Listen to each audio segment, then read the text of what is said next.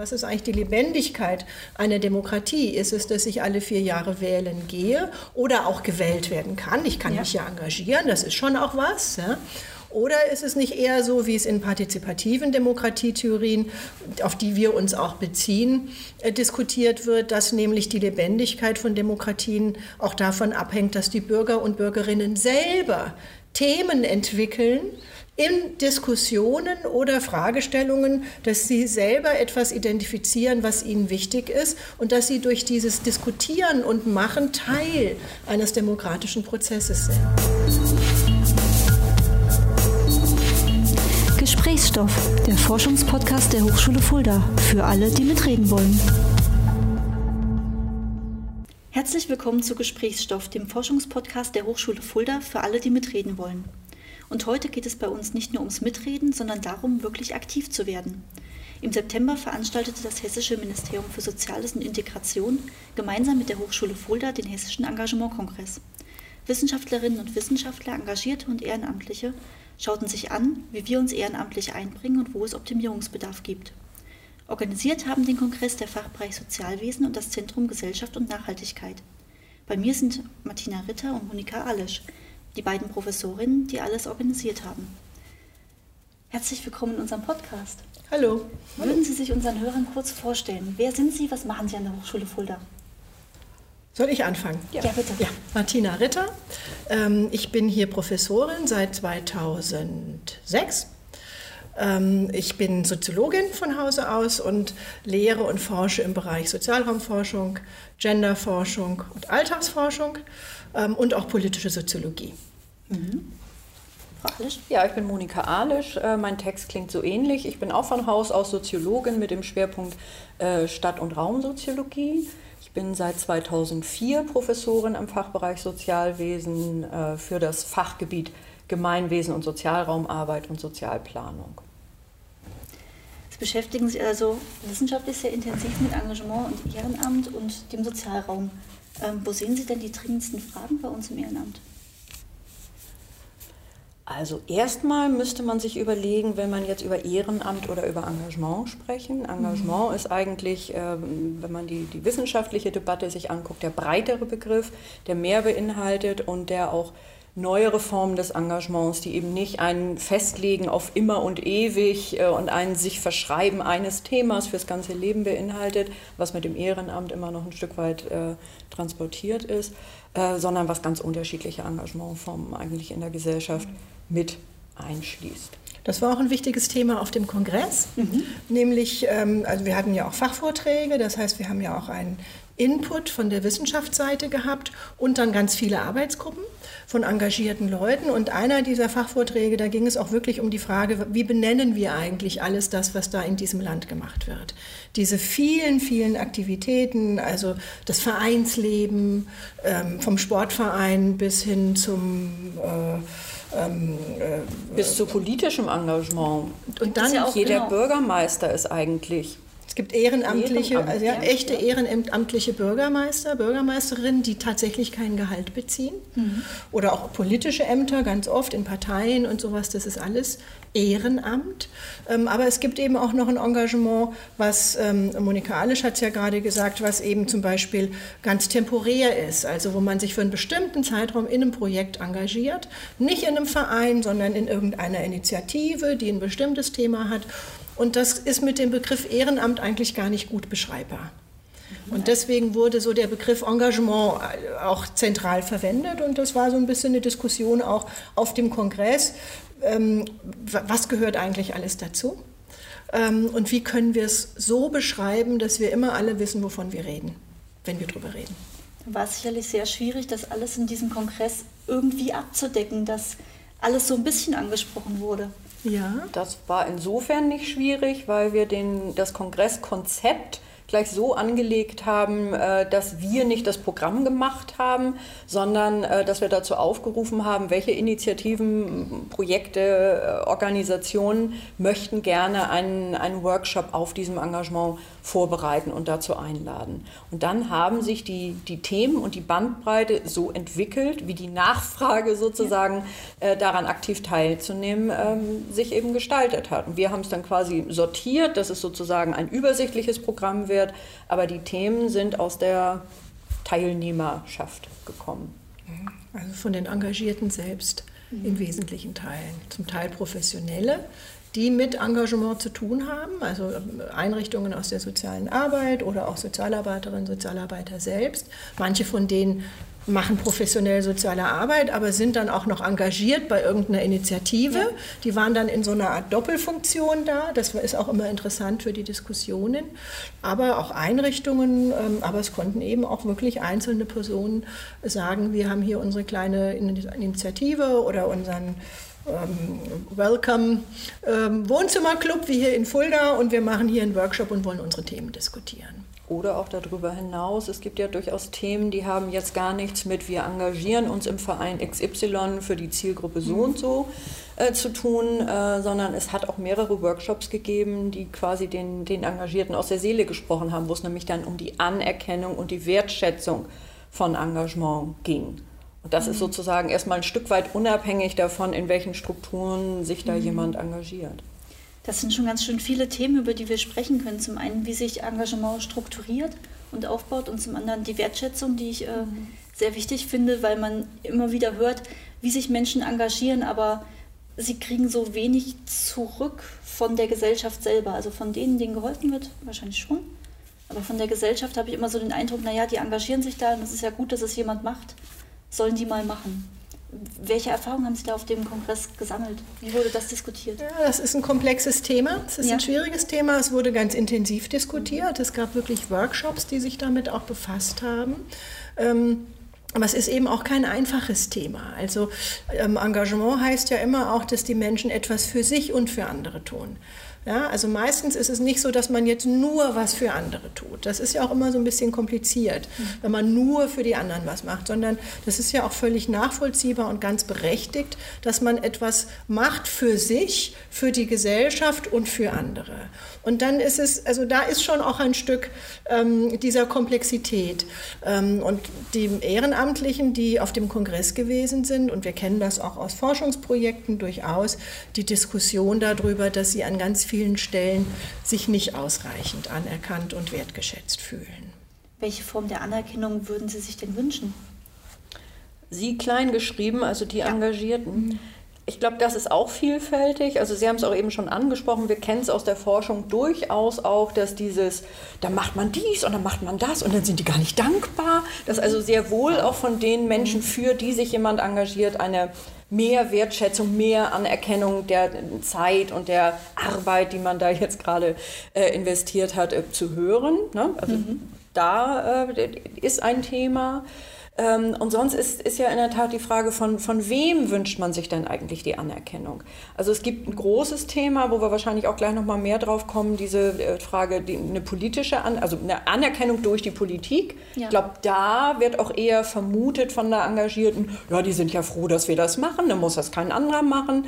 Aber so läuft es nicht, dann wollen wir wenigstens was hören. Und dann geht es nicht darum, dass man mal eine schöne Urkunde kriegt oder eine Dankesmedaille für besonders dolles Engagement oder einen Engagementpreis. Ne? Solche, solche hm, Belobigungen gibt es ja durchaus, sondern da geht es eher darum, äh, ne, das, was wir machen, machen wir eigentlich auch gern, aber fangt nicht an, es zu instrumentalisieren, uns zu äh, instrumentalisieren und zu professionalisieren. Ne? Mhm. Sollen wir jetzt auch das alles genauso machen wie die, die dafür bezahlt werden? So. Also das sind so, das, das sind ganz unterschiedliche Blickrichtungen, in die diese Frage nach Anerkennung geht. Und danach muss man es auch sortieren, was braucht es denn eigentlich mhm. wirklich. Also diese ähm, Belobigungen oder die Preise oder die Anerkennung, die es aus der Politik gibt, das ist sicher auch wertzuschätzen und das ist für die Leute oft auch sehr mhm. schön und natürlich ein Stück Anerkennung, wenn sie da was bekommen. Aber es ist eben auch so ein sicherlich so eine Art Dauergefühl, ja. Ja, was bei den ähm, Engagierten herrscht, dass sie das Gefühl haben, sie machen ganz viel, was auch so ist. Und das muss man sich auch noch mal klar machen, die machen das wirklich in ihrer Freizeit, wenn andere genau. Leute sozusagen auf dem Sofa liegen oder einen schönen Sport selber machen, sind die bereit, den Sportverein zu organisieren, die Trainingsstunde zu geben oder sich mit geflüchteten Menschen zu einem Amt zu gehen und da die zu beraten, damit sie verstehen, welche. Formulare sie ausfüllen sollen. Also das ist ja wirklich schon auch eine große Leistung. Und dann gibt es vielleicht so ein ganz unterschwellig, ganz ne, so ein dauerhaftes Gefühl, das wird gar nicht richtig anerkannt. Und ich bin mir nicht sicher, ob nicht dieses Gefühl auch eigentlich nochmal was anderes auch meint. Also das, wir haben das ja in unserem Forschungsprojekt auch gehabt über Bürgerhilfevereine, das so deutlich geworden ist. Und das kriegt man ja auch ganz intensiv mit bei ähm, äh, Initiativen, die mit Migration, mit Flucht und solchen ja. Dingen zu tun haben dass die Engagierten ihr Engagement gar nicht so tun können, wie sie es gerne möchten und wie es in ihr Leben passt, sondern dass sie sich an ganz vielen Stellen zurechtbiegen müssen, mhm. damit sie in die Vorgaben passen, die sozusagen staatlich und politisch da sind. Und ähm, das ist schwer. Ja. Das ist für die Leute schwierig. Ähm, sie müssen dann zum Beispiel Kurse machen und was lernen. Mhm. Wie geht dies, wie geht das? Sie müssen auch sich Kenntnisse ähm, ähm, an, ähm, anlesen. Das ist ja auch alles richtig und nachvollziehbar. Aber dennoch bedeutet es für die Menschen, dass sie sozusagen das, was sie sich vielleicht als einfache, schöne Tätigkeit gedacht haben, dass das ziemlich kanalisiert wird. Und es können, also ich könnte mir vorstellen, dass diese Anerkennungsdiskussion auch etwas damit zu tun hat, dass sie manchmal Dinge machen müssen, von denen sie gar nicht finden, dass es das ist, was sie wollten. Mhm. Aber sie sind dann auch in so einer Mühle drin und es gibt dann Anforderungen, die sie erfüllen müssen. Ähm, Sie werden dann auch ein bisschen gelockt ähm, mit Geld, machen Antrag, dann kriegt ihr auch noch dies und dann könnt ihr dies und das. Das bedeutet natürlich immer auch, dass man gar nicht das macht, was man eigentlich machen will, sondern man schreibt einen Antrag. Und das dauert Zeit. Das dauert man muss Zeit. Mal wissen, wie man das schreibt. Genau. Man muss das lernen, das ist eine ganz eigene Arbeit. Ähm, es ist auch ein Stück vielleicht durchaus eine Überforderung. Mhm. Ähm, und ich könnte mir vorstellen, dass dieser, dieser gesamte Diskurs um Anerkennung auch etwas damit zu tun hat, dass die sich so zurechtschneiden müssen an vielen Stellen, ähm, dass sie das, was sie eigentlich tun wollen, überhaupt tun können. Mhm. Oder? Wie, also. wie strukturieren sich ähm, Ehrenamtler, Ehrenamtliche und Engagierte denn heute? Was meinen Sie mit strukturieren? Um genau diese Arbeiten zu erfüllen. Also ich kann jetzt sagen, ich möchte zum Beispiel für Geflüchtete einen Deutschkurs anbieten. Dann brauche ich ja jemanden, der mir zum Beispiel hilft, einen Raum zu organisieren. Ich brauche vielleicht eine Organisation, über die ich das anbiete. Wie, wer bringt ähm, Engagierten bei, sich so zu strukturieren, dass es am Ende funktioniert? Woher lernen die das alles? Das ist eine gute Frage. Das ist eine wirklich gute ja, Frage. also ich denke, kann, das, das, kann man auch nicht so eins zu eins mal eben mhm. beantworten, ja. sondern wenn man mal äh, genauer guckt. Und auch das konnten wir bei unseren Bürgerhilfevereinen äh, hier in der, äh, in der Region Osthessen sehen. Da stecken immer Personen hinter, die eine gewisse Kompetenz auch schon mitbringen. Die nämlich nicht nur sitzen und sagen, ach, eigentlich müsste man mal den Geflüchteten helfen oder den älteren Menschen helfen oder wem auch immer helfen und dann wieder ihrem Alltag nachgehen, sondern die auch, äh, die schon ein, eine gewisse Kompetenz darin haben, dass sie wissen, an wen man sich wenden könnte, dass sie wissen, wie man einen Verein gründet und was man dafür braucht oder dass man weiß, wo man quasi nachgucken kann, was man dafür braucht und dann es einfach tun. Und dann als nächste Aufgabe haben, nun will ich es nicht alleine oder mit meinen beiden Freunden oder Nachbarn, also brauchen wir mehr Menschen und dann zieht es Kreise. Mhm. Also auch, auch sowas wie Freiwilligenagenturen sind ja eigentlich dazu da, Menschen, die sich engagieren wollen, a, entsprechend zu qualifizieren, sind manchmal auch, also gerade wenn es eben lokal organisiert ist, äh, auch so angelegt, dass es darum geht, Menschen, die helfen wollen und Menschen, die Hilfe brauchen, zusammenzubringen. Mhm. Das sind dann so die einzelnen Menschen, die sagen, irgendwie will ich in meiner Freizeit was Sinnvolles tun und dann wissen sie, ah, da gibt es eine Freiwilligenagentur, ah, da gibt es einen Bürgerhilfeverein, ah, da gibt es eine Initiative. Also die, das kriegt man ja auch mit lokal, dass es da Dinge gibt und dann fragt man mal. Mhm. Aber so wie es eigentlich entsteht, es gibt eine Idee und wir wollen was machen. Das sind immer Einzelpersonen, die, die dafür auch eine, eine gewisse Affinität und ein gewisses Wissen von wie man eine Struktur reinkriegt, mitbringt. Dazu gibt es dann äh, sicherlich auch in den Kommunen, in den Gemeinden, in den Landkreisen Informationsstellen, ja. die auch ähm, dafür zur Verfügung stehen, dass man mit einer Idee dahin kommen kann und sagen kann, was mache ich denn jetzt und die dann auch tatsächlich behilflich sind, die auch Rechtsberatungen machen, die auch Schulungen anbieten. Also es gibt da schon was, man muss es halt nur wissen, dass es das gibt. Genau, also man ja? muss drüber reden, so dass die Leute dann auch mitkriegen, an wen wende ich mich denn? Ja, es muss in den, in den Gemeinden, in den Orten, muss es eine offene, ich sage jetzt mal so, so eine Art offene Kommunikation geben, dass praktisch in der Gemeinde geredet wird und dass man sozusagen weiß, was es so alles gibt. Ja? Wenn man erst forschen muss, ähm, im Dokumentensystem der Gemeinde, wo ist das ja. wohl, dann wird es sicherlich nicht klappen.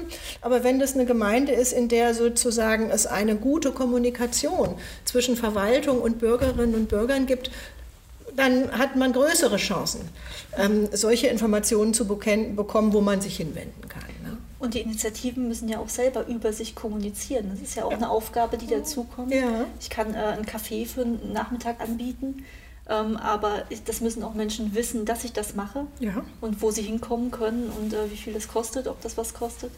Also auch dieser Part ja. kommt ja dazu. Ja, die beschäftigen sich ganz viel mit Werbung, mit der ja. Frage, wie machen sie sich bekannt, mit Anzeigen irgendwo und natürlich auch mit der Frage, wie können wir das finanzieren und gibt es eine kostenlose Finanzierung in den kommunalen, ähm, in den örtlichen Blättern oder im, im, äh, im Infoblättchen der Kirchengemeinde oder sowas. Also die haben, das sind ja auch Leute ganz oft, die sich in vielerlei Hinsicht auch schon engagieren, die auch reingewachsen sind, sagen wir mal, in Vereinsengagement oder so. Das, das, das finde ich auch nochmal wichtig, ja. dass wir ja, wenn wir über Engagement reden, nicht davon reden, dass äh, jetzt plötzlich ganz viel Engagement neu entsteht sondern der weitaus größte Teil von Engagement äh, wird über die Struktur von Vereinen hergestellt und zwar auch von Vereinen, die es schon ganz lange gibt mhm. und die, die ja sozusagen in den äh, letzten Jahren auch fast alle das Problem, das Nachwuchsproblem haben. Mhm. Und zwar nicht Nachwuchs, also nehmen wir mal den klassischen äh, Sportverein, dass keiner mehr in den Sportverein geht, sondern dass keiner mehr die, diese Aufgaben von wer kümmert sich um die Mitgliederpflege, wer kümmert sich um die Öffentlichkeitsarbeit und, und, und dass dafür keine Leute mehr gewonnen werden. Dieses so, das heißt aber das, übernehmen ja, aber das heißt, diese Struktur ist schon da, aber da geht es dann eher darum, äh, sich neu zu organisieren oder sich nach innen nochmal anders äh, zu organisieren und weniger um diese Frage, wo kriege ich Informationen her, wie ich überhaupt ein Engagement mhm. neu ähm, mhm. etabliere und rahme. Ist das ein Problem, dass äh, die jüngere Generation, wie es immer behauptet wird, keine Lust mehr hat, sich zu binden an so ein Amt? Also dass das zu eine, eine zu hohe Verpflichtung ist? Ich, also ich glaube, wir würden es beide nicht so negativ formulieren, ja. im Sinne von, haben keine Lust mehr, sich zu binden. Das hat ja so, mhm. eine, so einen Vorwurf auch schon mit drin. Sondern das entspricht vielleicht auch einfach nicht mehr Lebensformen dieser Generationen, ja, die ähm, sozusagen sehr viel spontaner vielleicht auch ähm, mit Engagement umgehen, die projektbezogen mit Engagement umgehen, also die auch etwas suchen, was ihrer Form Form entspricht, wie sie kommunizieren wollen, ähm, mit wem sie das machen wollen. Das ist unheimlich wichtig. Es gibt viele junge Leute, die ganz viel tun. Ich glaube, man mhm. sollte nicht ähm, äh, diese These vertreten, die wollen alle nichts mehr machen. Aber was tatsächlich ein bisschen schwierig geworden ist für diese, sagen wir mal, eher traditionellen Vereine, ist tatsächlich so ähm, junge Leute, Nachwuchs zu finden, die tatsächlich so diese dauerhafte ähm, Vereinsarbeit in diesem traditionellen Sinne gewährleisten. Und wir haben das, ähm, ich, da glaube ich, müssen die Vereine vielleicht auch sich noch ein bisschen bewegen an der Stelle und auch gucken, was gibt es für neue Möglichkeiten. Wir haben das in unserem Forschungsprojekt mit den Bürgerhilfevereinen nur so als Beispiel jetzt, haben es äh, ganz intensiv in den drei Jahren, die wir die Vereine begleiten konnten, äh, auch immer wieder diskutiert worden, oh, wir müssen also die haben ja eine Aufgabe, die wollten was für ältere Menschen tun. Ja. Da Angebote, Einkaufsfahrten oder Begleitung zum Arzt oder auch zusammen Kaffee trinken, ein bisschen schwätzen oder einen Waffelkaffee organisieren, mhm. also so vielfältig. Und dann haben sie immer, die Engagierten, der Vereinsvorstand, mit dem wir da gesprochen haben, die haben immer wieder auch darüber nachgedacht und fiel ihnen so auf, oh, wir müssen vielleicht auch was für unsere Mitglieder machen. Also welche, die bereitstehen, um mal was zu machen oder die auch einfach ein Stück ähm, Beitrag nur finanziell leisten ähm, und die dann einmal im Jahr zur Mitgliederversammlung erscheinen und das ist dann so ein bisschen dröge und wenig. Ja?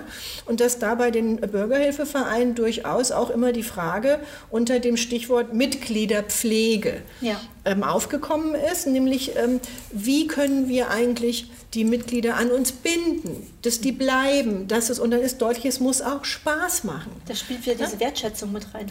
Ja, Wertschätzung ja, und Spaß. Ja, Spaß. Es muss schön genau. sein. Also ja. dieses, dieses Wir-Gefühl erzeugt man eben nicht darüber, dass man eine Mitgliederkartei hat ja. und sagt, also wir rufen mal an, äh, wenn wir dich brauchen und dann muss es gerade passen. Und dann kannst du auch wieder gehen? Ja, muss gar nicht unbedingt damit verbunden sein, aber das kann mhm. natürlich dann auch auf der gegenüberliegenden Seite so ein, hey, wie was und dann werde ich wieder zurückgestellt in die Kartei. Sondern dass es in der Tat darum geht, wir sind da jetzt Mitglied und wir wollen auch mal was, was sehen voneinander und miteinander. Ja, und es muss, ihnen, es muss Spaß ja. machen, es muss denjenigen, die aktiv sind, das finde ich ganz wichtig, das ist auch nicht ehrenrührig. Denen muss es auch etwas geben. Ja, ja dieses Engagement ja. kann nicht ähm, das dauernde Selbstopfer sein. Wir machen das jetzt für die und wir strengen uns an und eigentlich habe ich keine Zeit, aber ich mache es jetzt nochmal. Sondern es muss so organisiert werden, dass es auch für die, die aktiv sind, die sich engagieren, mehr oder weniger, dass es auch für die etwas dabei gibt. Und das ist etwas, was man vielleicht gucken müsste, ähm, ob das in ähm, Vereinen, die haben das sicherlich auch, aber vielleicht kann man da sich ein Stückchen noch modernisieren, dass auch jüngere Leute sich stärker angesprochen fühlen, was man da Schönes machen kann und was das für ein gutes Zusammensein auch was man bedeutet. Was man vielleicht auch noch mal sagen sollte, wenn wir jetzt von jüngeren Leuten sprechen, sprechen ja. wir jetzt nicht davon, ob äh, dass alle, äh, die gestern ihren Schulabschluss gemacht haben, sich sofort engagieren, sondern ja. jüngere Menschen sind in der Regel berufstätige Menschen und äh, die, gerade wenn wir uns ländliche Räume angucken, äh, ne, wo zu, zu, jedem Arbeitstag gerne dann auch nochmal ein weiter Fahrtweg zur Arbeit dazukommt, bleibt auch nicht viel Platz und Raum für Engagement. Aber wir reden dann auch von Menschen, die jenseits der 40 sind, äh, manchmal auch die jenseits der 50 sind. Auch das ist der Nachwuchs in vielen äh, Bereichen äh, für Initiativen und auch Vereine, gerade Vereine. Aber auch, Initiativen eher nicht. Aber auch Jüngere engagieren sich ja gerade. Das sieht man ja derzeit an dieser riesigen Bewegung mit Fridays for Future. Genau, aber eben in, in, in ganz anderen Formaten und ganz anderer Form. Genau. Und auch das gehört zum Engagement. Das dazu, ist auch ein tolles Engagement. Sowas zusammenbringen ja, will, ja. so wie jetzt ja. eben. Also ich glaube, man muss wirklich auch deutlich machen, dass das ein ganz wichtiges Engagement ist. eins, was ja auch ganz äh, ähm, unglaublich Raum greift, ja? dass mhm. ganz viele Leute, ganz viele junge Leute da aktiv sind. Das ist auch wirklich ähm, was ganz Tolles, was da stattfindet. Aber es ist eben diese Form auch. Und ähm, äh, da ist es sicherlich nicht ganz einfach für, sagen wir mal, klassische Formen, die auf eine stärkere Dauer angelegt sind und wo dann auch die Mitgliederversammlung mit dem Vereinsrecht mhm. dazugehört. Und das Protokoll muss geschrieben werden und der Bericht des Vereinsvorsitzenden muss gemacht werden und die Kasse wird geprüft und es gibt Kassenkontrolleure. Ich habe gerade vergessen, wie die heißen. Kassenwart. Kassen, Kassenwarte. Und Kassenwart. Ja, die heißt aber nochmal anders, also die, das, die die Kontrolle machen. Also äh, das ist natürlich auch etwas, was jetzt nicht gerade so super Spaß macht. Und das muss irgendwie aufgewogen werden. Weil das ist eben, ähm, Vereine leben natürlich auch davon, dass sie auch nach bestimmten Regularien funktionieren. Das ist auch schon wichtig. Ne? Dass wenn da Geld um, um unterwegs ist, muss schon auch klar sein, wofür wird es ausgegeben, entspricht es den Regeln. Mhm. Ist es tatsächlich gemeinnützig? Ne? Das ist ja etwas, was, das ist ja auch so ein bisschen in die Diskussion geraten ähm, woran sich Gemeinnützigkeit festmacht. Ich meine jetzt die Diskussion um Attac, ja. ähm, um die ähm, äh, Umweltaktivisten und, und ähm, ähm, Aktivistinnen, die sich auch, die sehr kritisch ähm, mit gesellschaftlichen Entwicklungen umgehen. Und da gibt es ja die für, für, mich persönlich etwas erstaunliche Entwicklung, dass man denen die Gemeinnützigkeit abspricht ja. mit der Begründung, äh, das ist Politik. Das finden wir, ich glaube, wir sprechen für ja. uns beide außerordentlich erstaunlich, mhm. weil wenn nicht politisches Engagement ähm, ins Ehrenamt gehört, dann ähm, und nicht immer schon ähm, etwas ist, was Gesellschaften unbedingt brauchen. Nämlich jetzt nicht, dass man erst dann, wenn man einen Posten hat oder eine, eine, Funktion mit Geld und Gehalt, dass man dann erst Politik macht, sondern dass man sich als Bürgerin und Bürger politisch engagiert und diskutiert und gesellschaftlich kritisiert würde ich sagen, gehört dazu. Ja, ganz selbstverständlich gehört es dazu. Vor allen Dingen, wo will man die Grenze ziehen? Ne? Also wer definiert dann, was, äh, was politisch ist, egal ob es jetzt ne, dann äh, mhm. entschieden wird, ob gemeinnützig oder nicht. Aber das kann ich dann bitte schön bei einem Engagement für sehr viele andere Fragen dann genauso sagen. Und das kann ja wohl nicht die Richtung der, der Argumentation und der Diskussion sein. Also da setzt sich durch ein Urt, durch ein ein Urteil und eine Initiative, soweit ich das jetzt erinnere, aus dem Bundesfinanzministerium heraus. Auch eine bestimmte Sicht auf Engagement plötzlich durch, wo man vielleicht sagen könnte, ist da eine finanzpolitische Sicht eigentlich die richtige und die ausreichende? Das ist eine sehr kurz gedachte Sicht. Also, also, ohne den kompletten Kreis mitzudenken. Ja. Welche Rolle nimmt Forschung dabei ein? Sie haben jetzt diesen Kongress ja. organisiert, mhm. aber das ist ja nicht Ihre, Ihre Hauptforschungsarbeit. Nee. Was nee. kann Forschung für Engagement tun? Nee. Ich, nee, mach du. Okay. Ähm, also dazu würden mir jetzt mal zweierlei Dinge einfallen. Ähm, zum einen können wir vielleicht auch gleich noch mal was äh, zu sagen, auch so zum Verständnis von Forschung, weil so eine Hochschule, die es nun organisiert hat, hat ja eigentlich, sag mal, drei Aufgaben. Ne? Mhm. Die meisten nehmen äh, eine Hochschule wahr als einen Ort, an dem studiert wird, ja. also aus der Sicht der Professorinnen gelehrt wird. Das zweite ist die Forschung und das dritte ist aber auch der Transfer zurück in die Gesellschaft. Und ähm, Forschung und dieser Transfer, wenn das Hand in Hand geht, musste gerade beim Engagement eigentlich deutlicher nochmal herausarbeiten. Da gibt es auch schon was zu, aber das ist, denke ich, so eine äh, so eine thematische Linie, wo es auch noch mehr Forschung zu geben muss. Ähm, ist Engagement sozusagen eine Ressource, um Aufgaben zu erfüllen, die Gesellschaft sonst irgendwie nicht mehr schafft? Wenn ich in den Bereich Selbsthilfe gucke, dann äh, fühlt sich das manchmal so an, ja? Oder äh, hat es nicht eine demokratische Komponente? Und das ist das, was wir eben im Zusammenhang mit Attack ja auch äh, ne, gehört haben. Mhm. Und wie gilt es eigentlich, das herauszuarbeiten, äh, wo Engagement sehr wohl Teil von Demokratie ist? Ähm, und wo es dann aber auch wiederum die entsprechende Unterstützung braucht, um das auch sein zu können.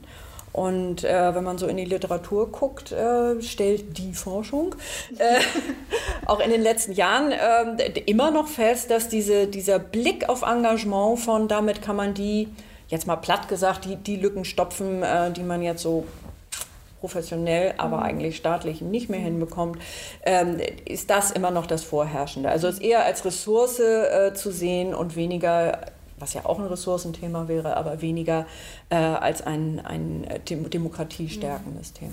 Da sieht man auch nochmal, dass äh, wissenschaftliche Diskurse nicht immer miteinander gut vernetzt sind. Mhm. Also ist, glaube ich, in der in, in, in, in, Forschungen über Engagement oder über Sozialstaat oder äh, der, also sich in diesem Bereich bewegen, wird intensiv diskutiert, diese Perspektive, die du eben genannt hast, nämlich dass da der Staat bestimmte Aufgaben nicht mehr erfüllt, nicht mehr erfüllen kann, aus bestimmten Gründen, es wird zu teuer, zu kompliziert und dass dann quasi es ganz viel Förderung aus dem Staat heraus für Menschen gibt, damit sie sich engagieren. Das ist ja dann auch eine sehr wichtige Diskussion, sowas auch aufzudecken und so mhm. zu zeigen. Und dann gibt es eben demokratietheoretische ähm, Diskurse, in denen über, in, in denen jetzt nicht über Engagement in dem Sinne geredet wird, sondern in dem darüber diskutiert wird, was eigentlich eine Demokratie ausmacht. Also was ist eigentlich die Lebendigkeit einer Demokratie? Ist es, dass ich alle vier Jahre wählen gehe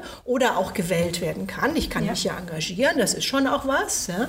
Oder ist es nicht eher so, wie es in partizipativen Demokratietheorien, auf die wir uns auch beziehen, äh, diskutiert wird, dass nämlich die Lebendigkeit von Demokratien auch davon abhängt, dass die Bürger und Bürgerinnen selber Themen entwickeln, in Diskussionen oder Fragestellungen, dass sie selber etwas identifizieren, was ihnen wichtig ist und dass sie durch dieses Diskutieren und Machen Teil eines demokratischen Prozesses sind. Und ähm, dass, wenn es das nicht gäbe, dann wäre diese Demokratie, würde ich mal sagen, wäre unsere These ziemlich tot. Wie ähm, muss ich mir dann die Forschung vorstellen? Wenn ich an Forschung denke oder ich denke, das geht auch einigen so, dann stelle ich mir die Wissenschaftler im Labor vor, die untersuchen, die relativ objektiv sind, äh, die beobachten. Ähm, bei Engagement geht das nicht, richtig? Also Sozialwissenschaftlerinnen und Wissenschaftler stehen sicher ganz selten im Labor. Ja. Na, das ist eine Perspektive. Das ist aber ganz häufig so, dass unter Wissenschaft man sich vorstellt, äh, den, dass, die, dass man im Labor was forscht, ins Reagenzglas tut oder irgendwie so. Das ist bei uns natürlich gar nicht der Fall. Das geht, ähm, das geht auch nicht. Und ich sage mal so, es gibt auch eine, nur nebenbei eine ethische Diskussion darüber, kann man eigentlich mit Menschen Versuche machen. Da würden wir zum Beispiel als strenge Sozialwissenschaftlerinnen sagen, nee, das geht nun nicht. Ja? Aber was wir machen können, ist natürlich, dass wir in die Gesellschaft hineingehen. Und dann gibt es auch Methoden, Forschungsmethoden, die jetzt nicht sind im Sinne von Zählen, Aufschreiben, Messen, mhm. wie es in den Naturwissenschaften der Fall ist, sondern Forschungsmethoden, die ähm, es uns ermöglichen, über Gespräche, über Interviews, über teilnehmende Beobachtung über ähm, äh, Forschungskonzepte, da kannst du ja vielleicht gleich nochmal was sagen zur Handlungsforschung, dass man, dass man Verfahren macht, ähm, eine Zukunftswerkstatt oder etwas in der Art und dass man da mit den Menschen etwas bespricht, etwas diskutiert, Themen aufnimmt, die sie selber haben und das sind dann unsere Daten, mit denen wir forschen, die wir interpretieren, die wir anschauen und mit theoretischen Überlegungen verbunden, verbinden. Das sind nicht Daten, die mit Rechnen zu tun haben. Und was wir halt auch machen und was äh, tatsächlich auch zu diesem Engagementkongress gut passt, ähm, ähm, ist, dass wir eine bestimmte Form von Forschung machen, die sich nämlich äh, Handlungsforschung nennt. Und äh, die hat nochmal das Element, was Monika Alisch eben sagte, nämlich den Transfer ganz stark. Was ist Handlungsforschung? Ja, also das, das Spannende an der Handlungsforschung ist, äh, dass nicht wir als Forschende quasi im äh, viel zitierten Elfenbeinturm sitzen, äh, uns Fragen überlegen, Menschen in irgendeiner Form als Datengeber nutzen, also sie was fragen und dann machen wir da irgendwas draus, äh, sondern, das hat Martina Ritter ja eben auch schon angedeutet, dass bestenfalls sogar die Fragen selbst nicht aus einem wissenschaftlichen Kontext kommen, sondern von, äh, aus der Gesellschaft selbst äh, formuliert wurden und man dem nachgeht, aber mit dem Ziel, dass man im Forschungsprojekt ähm, die Personen quasi mitnimmt in dem Prozess des Erkenntnisgewinns. Also es sind Erkenntnisse, die wir dann auch gerne in der Wissenschaft weiter verbreiten und diskutieren können, die aber gleichzeitig Erkenntnisse sind, die die Beteiligten dazu bringen, ihr Handeln zu reflektieren und zu verändern. Also Sie halten Ihnen praktisch so eine Art Spiegel vor und zeigen. Nee, nee, nee, nee. Also im positiven wir, Sinne manchmal. Nee, auch das nicht. Also mhm. ich, weiß, ich weiß nicht, ob Spiegel vorhalten immer so positiv ist. Also wir versuchen mit Ihnen auch äh, äh, Dinge hervorzubringen, die Ihnen so erstmal nicht bewusst sind. Ja. Auch ähm, bleiben wir mal bei diesem Beispiel der Bürgerhilfevereine. Ähm, die konnten uns natürlich wunderbar erzählen, was sie alles machen, was sie sich für Ziele gesetzt haben, wie sie das umsetzen, wie sie das regeln und, und, und. Und dann haben sie uns beschrieben, welche Probleme sie haben. Mhm. Wir konnten dann relativ schnell sehen, woran es vielleicht liegt, dass sie nicht genügend Zeit geben, dass sie nicht genügend Orte schaffen, an denen sie beispielsweise, wie wir es vorhin schon mal hatten, äh, mit ihren Mitgliedern in Kontakt kommen, dass sie eigentlich methodisch nicht so genau wissen, wenn ich was für ältere Menschen machen will, wie mache ich das denn eigentlich? Ja. Klopfe ich da an der Tür und frage mal. So, also da wissen wir dann ganz viel und dann geht es darum, dieses, äh, dieses methodische Wissen, das wir quasi mitbringen und auch das theoretische Wissen, mit dem wir interpretieren können, was wir da gesehen und erlebt und gehört haben, rückzuspiegeln, da kommt mhm. Ihr Spiegel jetzt ins Bild, ähm, an die Betreffenden, damit die dann eine Gelegenheit haben, selber zu reflektieren. Also ich muss gar nicht den Spiegel vorhalten, sondern ich kann auch nur das vorhalten, äh, was ich selber interpretiere. Und dann können die selbst nochmal interpretieren, ob man das alles ganz anders sehen muss, was wir so gesehen haben, oder ob man da ein Stück weit mitgehen kann. Das Entscheidende ist, ähm, dass es verbunden wird mit einer Veränderung des eigenen Handelns. Und nicht damit, dass man sagt, ja, das ist ja schön, dann wissen wir das jetzt und auf Wiedersehen. Weder von unserer Seite ist das dann befriedigend, ne? dass wir mhm. sagen, das und das klappt alles nicht und theoretisch müsste man das und das alles ändern, sondern dass man solche Ideen für Veränderung gemeinsam entwickelt und äh, dann auch tatsächlich Veränderung in Gang gesetzt werden kann.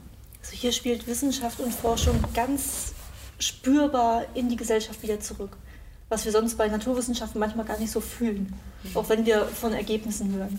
Ja, ich glaube, es gibt auch unterschiedliche ähm, Forschungstypen. Ne? Es mhm. gibt sicher Typen der Grundlagenforschung, sage ich mal, die sich dann damit befasst, bestimmte Prozesse zu verstehen und zu beschreiben ähm, und die gar nicht so stark anwendungsorientiert ist. Und diese Forschung ist wertvoll und wichtig mhm. und spielt ihre Rolle, aber es gibt eben auch eine Forschung, ähm, die sehr viel stärker anwendungsorientiert ist, ist eben ein Begriff aus diesem Diskurs und ähm, wir machen das eben auch, dass wir es ähm, nicht nur in der Form machen, dass wir was erforschen und dann erzählen wir es der Welt. Mhm. Verständlich, das ist ja auch eine Variante, ne? das wäre ja. sozusagen der Spiegel, ähm, so ein bisschen eher, sondern wir machen es eben in diesem Prozess der Handlungsforschung, dass wir, dass wir in verschiedenen Schritten gemeinsam mit den Menschen die Dinge immer wieder neu besprechen und diskutieren und dass die Ergebnisse aus, dem, aus den Interviews beispielsweise Ihnen dann in einer äh, Sitzung ähm, äh, erzählen und wir dann mit Ihnen darüber diskutieren, ob das die richtige Interpretation ist mhm. und was Sie mit dieser, was das bei Ihnen für Sie bedeutet, was Sie da jetzt gehört haben. Und das ist dann wiederum für uns ein Forschungsergebnis, ja. Ja, wie Sie darauf reagiert haben. Und dann können wir in die nächste Runde. Man könnte das unendlich fortführen. Wenn wir unendlich Geld hätten und unendlich Zeit, können, würden wir alle diese Projekte unendlich fortführen. Kann man natürlich nicht, irgendwann muss man aufhören. Ja, ja das ist nachvollziehbar. Ähm, was sind denn die Ansätze, die jetzt aus dem Engagementkongress entstanden sind? Gab es da Ergebnisse oder Ansätze, an denen Sie jetzt weiter arbeiten können? Also ich sage mal so, dieser Engagementkongress ist jetzt nicht in erster Linie für uns gewesen, mhm. ne, damit wir was weitermachen, ja. sondern das ist sicher auch schon wesentlich ein Angebot gewesen an Engagierte, mit, zusammen mit Wissenschaft Themen zu diskutieren, die, die denen am Herzen liegen, also mhm. den Engagierten. Und insofern ist jetzt nicht für uns ein Forschungsthema dabei rausgekommen, ähm, sondern wir haben gehört, was die Engagierten diskutieren.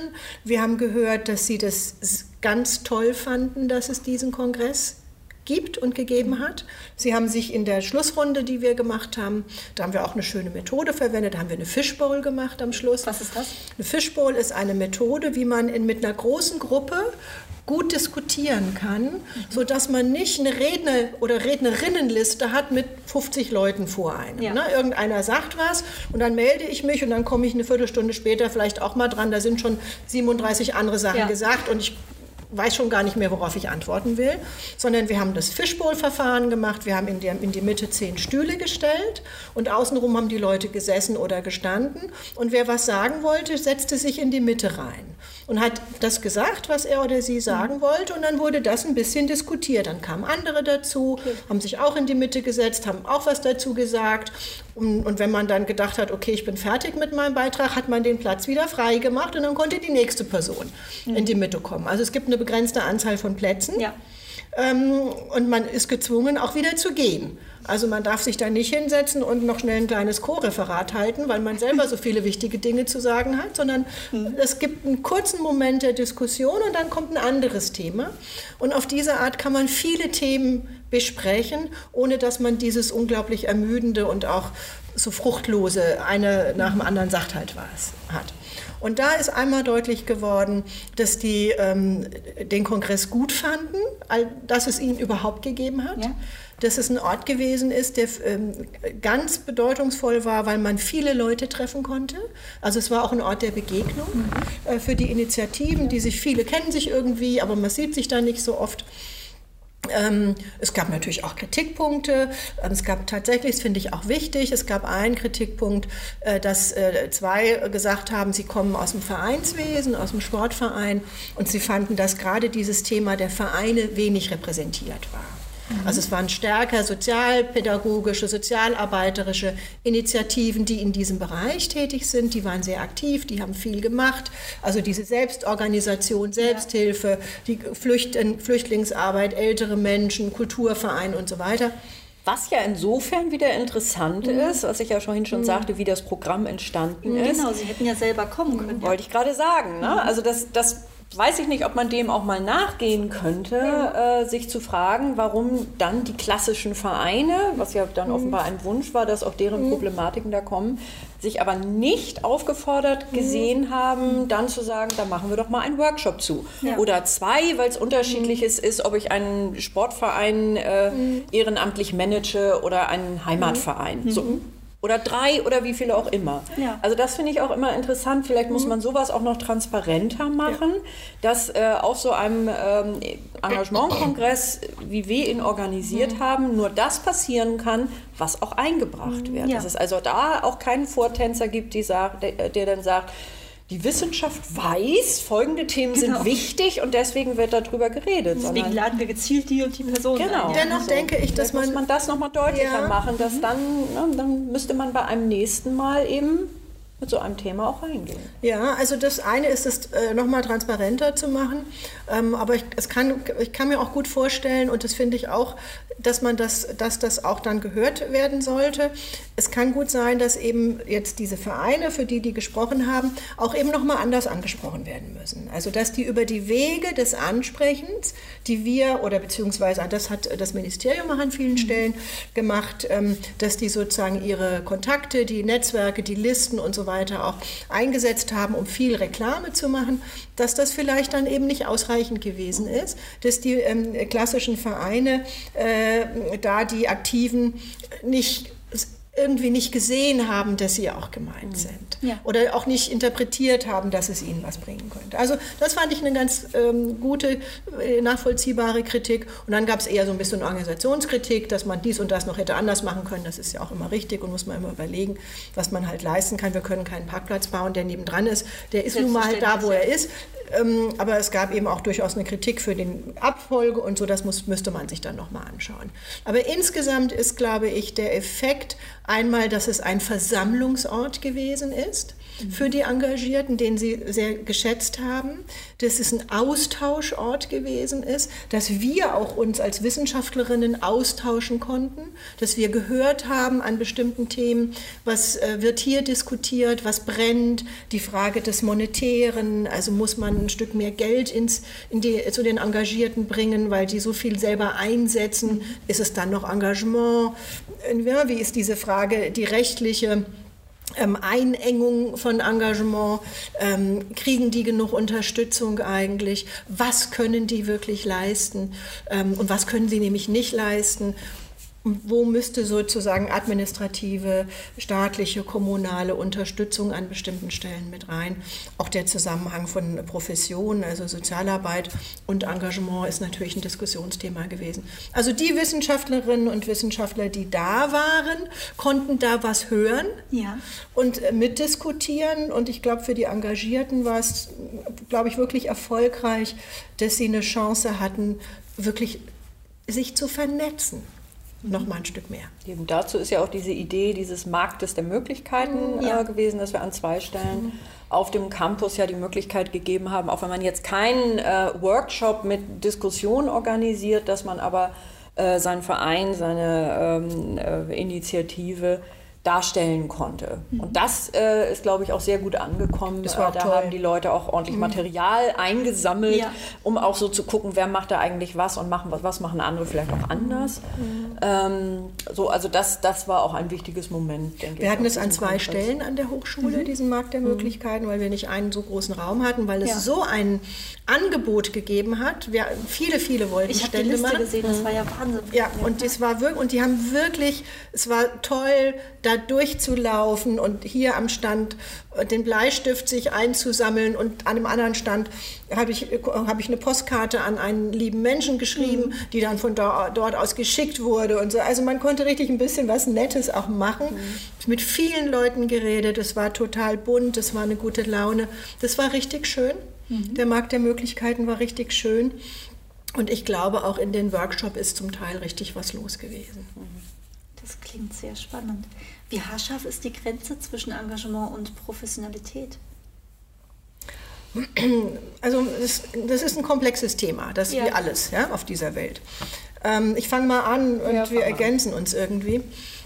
Also das eine ist, dass ganz viele, es hat sich auch auf dem Kongress gezeigt, Engagierte in, ihrer in ihrem Berufsleben Professionelle sind. Mhm. Das ist ganz häufig der ja. Fall. Ja, das, ähm, da kann man die Grenze kaum noch ziehen, oder? Die ziehen die dann für sich selber. Okay. Ne, dass sie bringen natürlich ihre Kompetenz und ihr Wissen aus der Arbeit, sozialpädagogischen oder sozialarbeiterischen mhm. Arbeit durchaus mit oder überhaupt pädagogischen Arbeit und äh, können die dann einbringen aber das tut jemand, der Jurist ist und dann weiß, wie solche Rechtsgeschichten gehen, tut das auch. Ja. ja? Und ähm, äh, also da haben wir sozusagen profitieren sicherlich die profitiert das Engagement von, davon, dass viele Leute, die das als Profession haben, sich auch in ihrem Privatleben engagieren wollen mhm. und sich für Gesellschaft interessieren und was bewegen wollen ja. und was erreichen wollen. Das ist das eine, was wir sicher sehen. Und das andere ist, ich glaube, ähm, Engagierte, man, ich glaube, dass wir aus so einer Wissenschaftsperspektive und auch aus der Politik immer sehr genau gucken müssen, was die Engagierten brauchen. Also es gibt immer wieder Diskussionen darüber, dass Engagement jetzt ist, die noch einen Kurs machen müssen, damit sie dies besser können und das mhm. besser können. Und wir haben ja in dem Forschungsprojekt eher betont als Ergebnis, dass es eben nicht um eine Professionalisierung der Engagierten geht. Und das haben nicht nur wir betont, sondern das haben die Engagierten, mit denen wir gearbeitet haben, mhm. auch betont.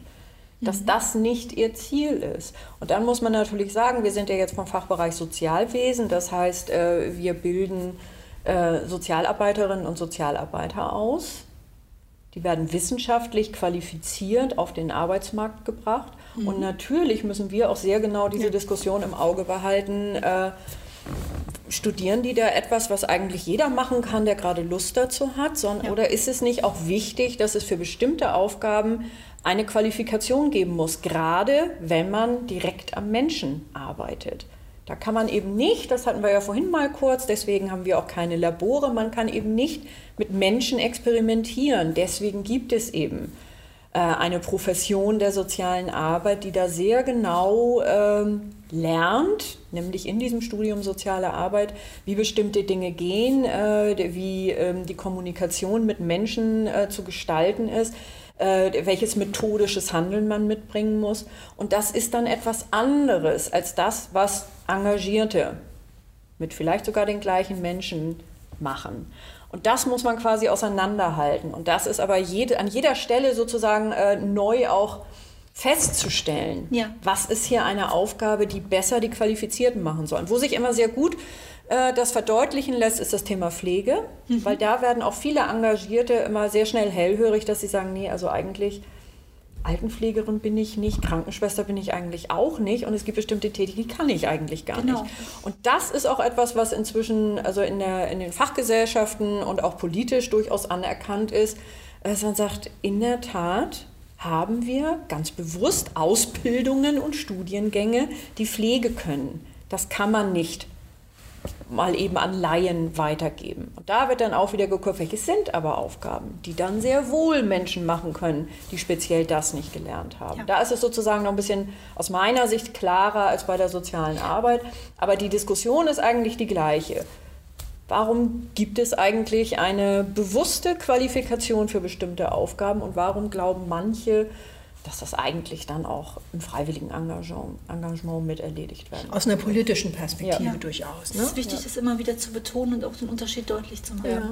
Und äh, was ja eben dann auch auftaucht, wir haben das ja auch gesehen in, ähm, in unseren Forschungsprojekten, dass Engagierte durchaus auch Dinge diskutieren, die genau an, diesem, an dieser Trennlinie entlang sind. Also das, was wir im Studium mit Studierenden ähm, erarbeiten, dass sie diese Problematik von äh, Nähe und Distanz, die sie in der sozialen Arbeit haben. Ne? Die soziale Arbeit lebt sehr stark davon, dass sie mit den Menschen eine gute Bindung eingehen.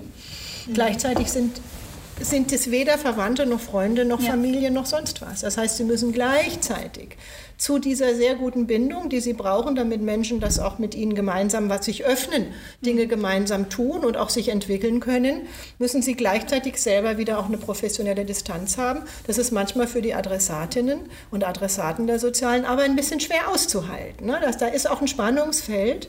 Ja. Ähm, das, da ist jemand unheimlich nett, aber dann wieder darf ich den nicht anrufen, obwohl ich doch gerade so ein dringendes das Problem habe. Also das ist auch in der Tat ein, ein Spannungsfeld, an dem Studierende intensiv arbeiten müssen, mit Supervision, dann wenn sie in ihrem Praxissemester sind und so. Und das ist natürlich auch ein Thema, was bei den Ehrenamtlichen und bei den Engagierten dann plötzlich auftaucht. Ja, ja? Dass sie sagen, sein, ja. wie jetzt habe ich doch äh, ähm, mich so toll engagiert, ich kann die auch ganz gut leiden und gleich, aber jetzt finde ich mich zu, äh, wollen die so viel von mir? Oder dass sie sagen, naja, ich ähm, mache so viel und dann sind die aber gar nicht ähm, so nett zu mir, wie ich mir das eigentlich wünsche. Also diese Problematik taucht natürlich da auch auf. Und da ist, ähm, ist es schon, da muss man, glaube ich, schon auch sehr gut gucken, wer kann eigentlich was leisten. Wo sehen Sie die großen Aufgaben in Ihrem Fachbereich in den nächsten zehn Jahren? Für den ganzen Fachbereich? Ja. Ach, also, also, aus Ihrer Perspektive. Äh, ja, also ich sage mal, der Fachbereich ist ja, äh, alle Fachbereiche sind ja vielfältig. Wir mhm. haben verschiedene Professoren, Professorinnen, Kollegen, ähm, die als Lehrkräfte für besondere Aufgaben bei uns tätig sind, die ihre Schwerpunkte verfolgen, ihre Themen verfolgen. Insofern ist das jetzt ein bisschen schwierig, etwas herauszuheben. Ähm, das hängt davon ab, äh, was sozusagen angesagt ist. Aber ich glaube, ich sage es mal persönlich, was im Moment sozusagen ansteht, und da spielt soziale Arbeit und Sozialwesen eine Rolle, ist natürlich die Engagementfrage. Das ist ja nicht zufällig, dass wir diesen Kongress auch gemacht haben. Ähm, ich glaube, dass es ähm, wesentlich geht auch um die Frage von Demokratie mhm. heutzutage. Also dass die Entwicklungen von sozusagen so starken rechtspopulistischen bis rechtsradikalen Bewegungen doch auch etwas sind, worauf wir als Wissenschaftlerinnen und Wissenschaftler und dann auch noch in der, im Bereich der sozialen Arbeit eine Antwort finden müssen. Wir müssen damit umgehen, mhm. ohne äh, ohne zu diffamieren ja. Ja, und ohne Abwehr, was manchmal nicht ganz leicht ist, wenn man die viele Dinge anders sieht. Das heißt, ich glaube, dass hier eine Aufgabe ist. Ähm, Teilhabe ist, glaube ich, etwas, womit wo im Fachbereich viele äh, Kolleginnen und Kollegen forschen in verschiedenen Bereichen. Also äh, Menschen, die aus verschiedensten Gründen exkludiert sind, also mhm. ausgeschlossen sind an Gesellschaft, teilzunehmen, sei es aufgrund einer Behinderung oder Beeinträchtigung, sei es aufgrund ihres Alters, sei es aufgrund der Tatsache, dass sie die Sprache nicht gut sprechen, ja. was es alles geben kann, dass unsere Aufgabe ist, sozusagen äh, dafür zu sorgen, dass sie an Gesellschaft teilnehmen können und dass sie eine Rolle in Gesellschaft spielen können, die auch die Gesellschaft, ähm, die auch für die Gesellschaft wichtig ist. Also es ist für Gesellschaft nicht egal, ähm, ob sie äh, bunt und vielfältig ist. Ähm, das ist auch, glaube ich, etwas, was lohnenswert ist. Mhm. Inhaltlich würde ich das genau so auch unterschreiben. Was ich nochmal wichtig finde, ist, dass wir da ja auch wieder verschiedene Aufträge haben. Äh, und ich denke, das, was am, am Fachbereich da in den nächsten Jahren ähm, vielleicht noch stärker als jetzt passieren muss, ist genau diese Themen noch stärker äh, in, die, in die Studienprogramme mhm. mit einzubauen. Dass das mhm. auch beispielsweise ist Engagement nicht nur ein Thema, wo es um die Abgrenzung geht zwischen der Profession sozialer Arbeit und dem Engagement, sondern auch, äh, wo die aufeinander angewiesen sind und warum und wie es einzuschätzen ist und wo sie auch miteinander arbeiten. Also Sozialarbeiterinnen und Sozialarbeiter werden in ihrer Berufspraxis mit Engagierten zusammenarbeiten. Sie werden auch Aufgaben haben, diese irgendwie zu koordinieren und sie in ihre Abläufe mit einzuplanen. Und auch das muss man lernen und am besten nicht erst, wenn man in der Praxis ist und gar nicht weiß, wo vorne und hinten mehr ist, sondern dass man schon im Studium das äh, gezielt mhm. auch als, als Thema mit aufnimmt. Und das gilt für die Demokratiethemen äh, und für die Teilhabethemen äh, genauso. Also dass eben dieser Auftrag, dass in die Qualifizierung der an, angehenden Sozialarbeiterinnen und Sozialarbeiter nochmal deutlicher einbauen müsste. Wunderbar. Ich danke Ihnen vielmals für das hochinteressante Gespräch.